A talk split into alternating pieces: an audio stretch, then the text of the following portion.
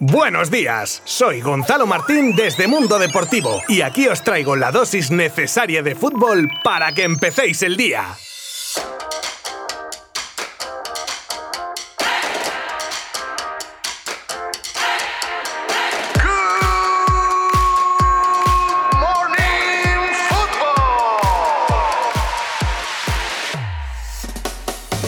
Bueno, bueno, pues lunes de regreso del campeonato de liga que, ojito, ojito, cómo se pone la cosa. Y es que ayer el Atlético de Madrid tenía su primera final en Sevilla y no pudo llevarse nada del Sánchez Pizjuán, lo que hace que el Madrid se le acerque a tres puntos y que el Barça pueda hoy ponerse a uno de los colchoneros. Un partido que amén de la polémica del gol sevillista, ya que la jugada la inicia una recuperación del balón tras una clara mano de Ocampos, siguió con la tendencia a la baja de los del Cholo que o espabilan o pierden la liga, así de claro lo voy a decir. Y ya pinta mal viendo un poco cómo están sus perseguidores, pero bueno, también es cierto que mientras la clasificación no diga lo contrario, y como decía antes, el Barcelona que juega hoy a las 9 de la noche contra el Real Valladolid y que de ganar se colocaría a un punto del liderato y dependiendo en esa situación de sí mismo para luchar por la liga, ya que el mes que viene se enfrentará al Atleti, un partido que podría valer un campeonato, aunque queda algún partido clave también entre medias como el clásico, que ya podría despejar alguna incógnita antes incluso que del partido ante los colchoneros. Pero bueno, para todo esto, lo primero que tienen que hacer los de Kuman es empezar ganando hoy a un Real Valladolid que está jugándose la permanencia y que fácil, fácil tampoco lo va a poner. Ya sabéis, a partir de las 9 os lo contaremos como siempre, con todo detalle desde nuestra página web.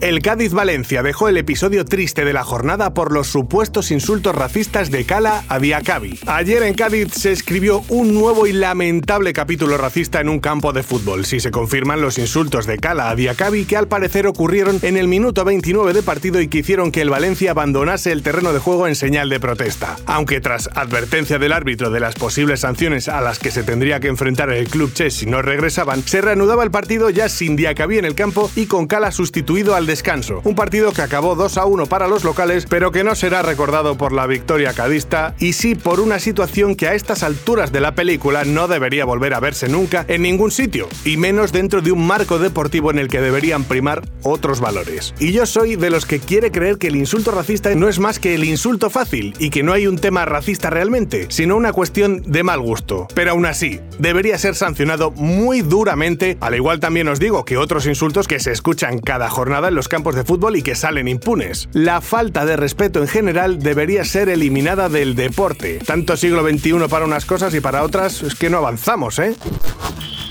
Las astronómicas cifras que el padre y el agente de Haaland pidieron al Barça. Cambiamos de tercio y hablamos de otro de los momentazos del fin de semana como fue la visita a Barcelona de Mino Rayola y el padre de Haaland. Según está el patio, imaginaos cómo dieron la vuelta al mundo del fútbol esas imágenes. Pero bueno, lejos todavía del fichaje del noruego, esta visita era un mero acercamiento al club azulgrana para tantear una posible oferta. Vamos, para ir dejando claros algunos números a los que tendría que llegar el Barça si quisiera conseguir al delantero del Dortmund. O simplificando aún más, que han venido a pedir Pastuki. Se habla de que aparte de una ficha para el jugador de unos 30 millones netos por temporada, tanto Rayola como su padre percibirían 20 millones a modo de comisión. Me parto cuando se dice de la amistad tan grande entre Laporta y Rayola, menos mal, igual si se llevasen mal le pedía 30 kilos. Lo que está claro es que de confirmarse esas cifras el Barça debería hacer encaje de bolillos, ya que a día de hoy se ven como unas cantidades inasumibles para la maltrecha economía azulgrana.